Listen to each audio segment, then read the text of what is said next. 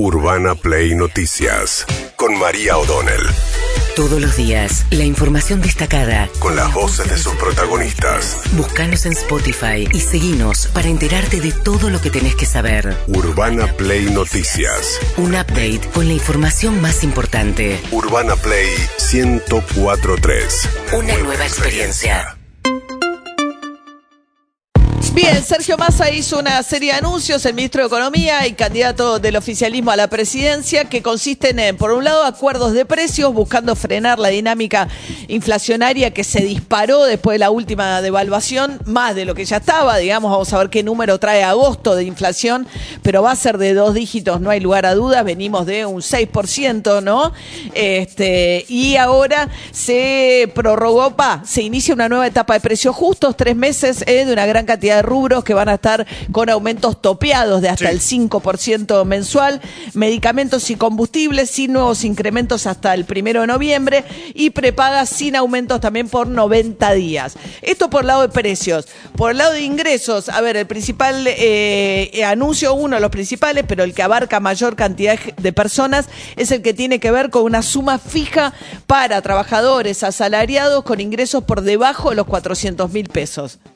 Quiero contarle a nuestros trabajadores y trabajadoras que son la fuerza económica de la Argentina, que hemos dispuesto una suma fija de 60 mil pesos, pagadera en dos tramos de 30 mil en los meses de septiembre y octubre, a cuenta de la futura paritaria, con el objetivo de reforzar el poder de compra del salario. Pero en paralelo, para cuidar a nuestras pymes, en el caso de las micropymes, le vamos a devolver en el 100% de las contribuciones y en el caso de las pymes, en el 50% de las contribuciones, el esfuerzo que hagan de ayudar a nuestros trabajadores con su ingreso. A ver, esa musiquita del anuncio, además, eh, eh, eh, o sea, hace un anuncio de candidato de ministro de Economía, no corresponde, francamente ni siquiera corresponde, porque no es su plata, es dinero público, es el ministro de Economía, está haciendo anuncios y le pone la musiquita del candidato. Me parece el colmo. Bueno, la cuestión, 400 mil pesos para que no le sea oneroso trabajadores que ganan menos de 400 mil pesos, de suma fija de 30 mil más 30 mil, 60 mil a cuenta de paritaria, el Estado a las pymes y micropymes les reembolsa ese bono que van a pagar y los estatales nacionales lo van a cobrar, pero municipios y eh, trabajadores provinciales se les sugiere, cada provincia, cada municipio tomará la decisión que pueda o quiera, ¿no? Sí, en el caso de los privados, bueno, se los obliga vía decreto, pero en el caso de los estatales, bueno, la paritaria es con las provincias, las provincias son autónomas del Estado Nacional, entonces cada provincia tiene que definir con el gremio ese tipo de cosas. Puede ser que sea el mismo número, puede ser más o puede ser menos, digo, pero lo define cada provincia. Bien, con relación a los trabajadores eh, eh, informales o que no tienen la relación de dependencia, el anuncio que hizo es que los trabajadores monotributistas A, B, C y D no van a pagar el componente tributario por seis meses, no es mucho. No es mucho. Eh, y esos son trabajadores formales. Digo, lo que es la economía popular, lo que se conoce por la economía popular o los trabajadores informales, ahí no tenés nada más allá de... el aumento de la tarjeta alimentar, claro, ¿no? La tarjeta alimentar, 10 mil pesos para el que tiene un hijo, 17 mil para el que tiene dos hijos, 23 mil para el que tiene tres hijos. Pero después, por afuera de eso, para el sector que no es registrado, que es la mitad de los trabajadores, no hay nada. Nada, se supone que al subir el piso de los trabajadores asalariados, bueno, eso empuja un poco los no asalariados, los no eh, formales, digamos. Eh, sobre jubilados y pensionados también anunció un bono el ministro de Economía. Quiero contarle a los jubilados y pensionados, así como también a los beneficiarios de otras pensiones, que son casi 7 millones y medio de personas, hemos decidido modificar el refuerzo que les íbamos a dar. En los meses de septiembre, octubre y noviembre van a cobrar un refuerzo de 37 mil pesos, llevando la mínima a más de 124 mil pesos.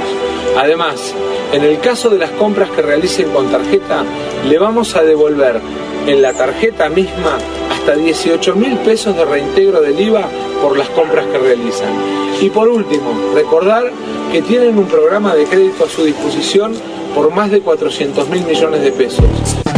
400 mil millones de pesos, no. me bueno, en total es En total. hasta Ah, cuatro. no, hasta- no, vos no podés sacar, digo, pero No. hasta, pero es la cantidad que está di- dispuesto. disponible. Sí. Había mucha demanda del crédito de jubilados en su momento, sacando turno ¿no? dentro Sí. del ANSES para tramitarlo. Lo que se usa muy poco y hace muchos años que está es el reintegro para las compras con tarjeta de débito de jubilados, que todos los años se, se prorroga porque Sí. hay poco uso, como hay muy poco hábito de parte de los jubilados para la- utilizar la tarjeta en la compra de alimentos y demás, eh, por lo general queda disponible dinero que le asignan a ese programa. Bueno, ahí lo ¿Eh? escuchábamos, es hasta 18 mil pesos por mes este, con la compra de tarjeta de, con tarjeta de débito. Y también nos faltaba casas particulares, ¿eh? trabajadoras en casas particulares. Hubo dos cuotas de, en total, o sea, 25 mil pesos en dos cuotas, ¿no? Sí. El mes que viene y el otro. Para los hogares que ganen menos de 2 millones de pesos de ingreso, el Estado financia el 50%. Hay un reembolso del 50% de ese pago y la- aquellas personas, aquellas trabajadoras de casas particulares que trabajan por hora, ya que no trabajan Es proporcional. todo, es proporcional. Sí, son 400.000 trabajadoras en casas particulares que deberían cobrar este bono. Atención, hay que pagarlo y además, bueno, siempre llamamos la atención sobre el millón de trabajadoras de casas particulares que no están registradas. Sigue abierto el registro por el cual el Estado además financia durante seis meses una parte del salario. Lamentablemente eso no ha llevado a una mayor este, regularización eh, del sistema de trabajadoras en casas particulares. Saben que es una de las causas de este programa. Bueno, mientras tanto, Patricia Burrich ayer se manifestó la eh, candidata a la presidencia Juntos por el Cambio por Twitter. Dijo medidas que la inflación se va a comer en pocos días, son más maquillaje y más emisión, dijo Patricia Burrich, que en las próximas horas anunciaría que, va a anunciar en realidad que Carlos Melconian, el economista muy histriónico, muy presente en medios, será su próximo ministro de Economía en caso de que ella gane la presidencia. De esta manera comentó eso Patricia Burrich. Bueno, los gestos, más que. Estoy esperando que vuelva de afuera. eh, voy a tener una charla con él. Hoy voy a tener una charla con todos los economistas de Juntos por el Cambio a las 11 de la mañana. eh, y va a salir, porque además no es un, solamente un economista. ¿eh? Es un equipo decisiones que tenemos que tomar en Argentina.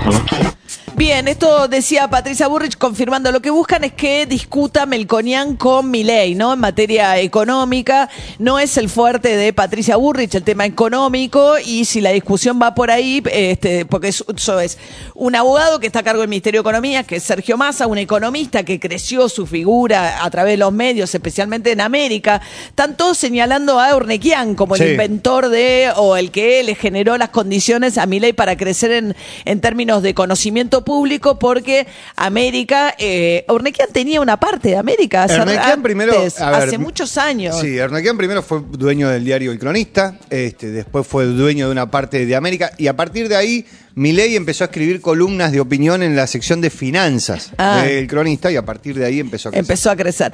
Bueno, mientras tanto, eh, Milei había dicho que el gobierno eh, lo que quería era, en realidad Juntos por el Cambio dijo que tiene una actitud muy irresponsable de querer que todo explote porque le dijo al Fondo Monetario que no le dé el desembolso. A ver, escuchemos a Javier Milei. Yo quiero ganar las elecciones, pero yo las quiero ganar de modo limpio y sin y sin causarle daño a los argentinos. Y Juntos por el Cambio, evidentemente, con tal de conseguir un voto más, está dispuesto a arruinarle la vida a los argentinos. Le voy a dar un dato más. Dígamelo. ¿Sabe qué? Un, un economista de Juntos por el Cambio, Sí. ¿sí? Llamó a uno de, de los miembros de mi equipo de asesores para justamente hacer este bloqueo y, y hacerle reventar el programa a- al gobierno con las consecuencias que eso tiene en términos de inflación, pobres e indigentes. No fue alguien que, que ocupó la silla de ministro. Lo digo porque el que lo dijo, el que lo hizo lo sabe. Que, que- entonces que sepa que yo lo sé. Bien, el que ocupó la silla de ministros parece referirse a Hernán Lacunza, porque es el del equipo de Juntos por el Cambio. Pero el que salió a contestar fue Luciano Laspina, que es otro de los economistas que trabaja muy cerca de Patricia Burrich. Dijo, yo nunca me había referido hasta ahora en forma directa a Javier Milei, pero hoy mintió una vez más. Dice, diciendo algo que yo nunca le dije al Fondo Monetario. No sabía que además de vender humo en economía, también era un gran fabulador. Aprendió de su mentor y productor televisivo Sergio Massa. Vinculando, porque Massa Claro. también es muy cercano a América. En realidad, después de Urnequian llegó Los Vila, Manzano, América, que es el grupo empresarial más cercano a Sergio Massa, ¿no? Bueno, lo que dice Patricia Bullrich es que en realidad es una estrategia para polarizar entre ellos y sacarla a ella del mapa. Que lo que quieren es hablar entre Massa y Milei y que Juntos por el Cambio se deshaga en esa discusión. Bueno, los gestos, más que polarizar, parece que son gestos de, de acuerdo político. Si mi ley acuerda con Massa, ¿están bien lo que están haciendo? Cuando la inflación sube, cuando Massa saca una evaluación de un día para otro, un día después de las elecciones, y genera una situación económica que genera desesperación en la gente, que no sabe cómo vivir en un país que va a tener una inflación enorme. Entonces, en estas circunstancias y en esta situación, eh, más que una polarización, parece un abrazo, ¿no? Un abrazo diciendo que se abrazan entre ellos. Kicillof, mientras tanto, gobernador de la provincia de Buenos Aires, que aspira a su reelección, señalando que el equipo que es, está alrededor de Javier Milei de asesores son los mismos de la época de Menem. Es cierto, eh, lo está marcando mucho también Juntos por el Cambio, eh, respecto de que fueron los que privatizaron IPF, los que en su momento eh, promovieron la convertibilidad. Escúchalo a Axel Kicillof. la ventaja que tenemos en términos de, de discusión de modelos es que gobernaron hace re poquito, ¿eh? Estos mismos tipos, tanto eh, eh, el cabalismo, digamos, que expresa todo el espacio de Miley y el, eh, los mismos planes de caballo, los mismos tipos de caballo. Tienes ahí a Rodríguez, a Carlos Rodríguez, a Roque Fernández, más casta no se consigue. Entonces, eh, y esos son los economistas que nos van a solucionar la Argentina, nos llevaron a las crisis más grandes de las que haya memoria. Carlos Rodríguez y Roque Fernández, en efecto, fueron parte del equipo económico de Domingo Cavallo, ¿no? Que arrancó con una estabilización muy fuerte de la, de la inflación. Además, es el tiempo en el cual volvió el crédito hipotecario, cuando se estabilizó, porque no había inflación con el 1 a 1, pero el 1 a 1 terminó de la peor manera Sí. en el estallido del 2001, con alto desempleo, alto endeudamiento este, y una salida muy traumática de la convertibilidad, ¿no? Sí. Este, Hay otro funcionario de ese momento que se llama Emilio Campo, este, que también forma parte del entorno de, de Milei.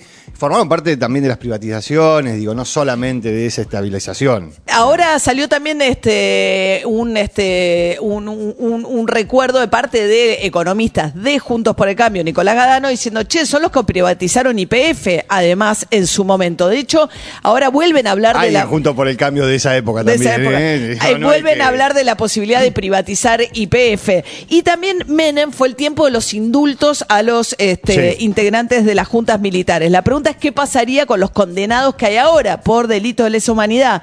Victoria Villarruel, la candidata a vice, que es la que lleva la voz cantante en todos los temas de defensa, seguridad, que tiene una ONG que en su momento estuvo ligada a las víctimas de las atentadas, las, eh, las operaciones militares, las este, organizaciones guerrilleras, dijo lo siguiente sobre los militares condenados. Usted prometió que el 11 de diciembre todos aquellos que están detenidos, ex militares que están detenidos, se van a su casa. No, ¿cómo voy a prometer eso? No, no sé dónde pude haber dicho eso porque no es cierto. Lo que sí creo es que como abogada, vos también lo sos, Eduardo, eh, nosotros como abogados sabemos que la ley penal no puede ser aplicada con retroactividad y eso ha ocurrido en los procesos eh, denominados de lesa humanidad. Bueno, es muy ambigua porque ella Sí. dice, yo no lo puedo hacer, pero sin embargo se aplicó mal la ley cuando se considera que hay delitos de lesa humanidad que son los que no prescriben. Claro. Entonces dice, vos no podés, después que ya pasó la dictadura, decir los delitos de lesa humanidad no prescriben, están mal condenados este, porque pasó el tiempo para que fuesen juzgados. Está diciendo que, están, que no deberían estar en, en la cárcel. Sí. Urbana Play Noticias.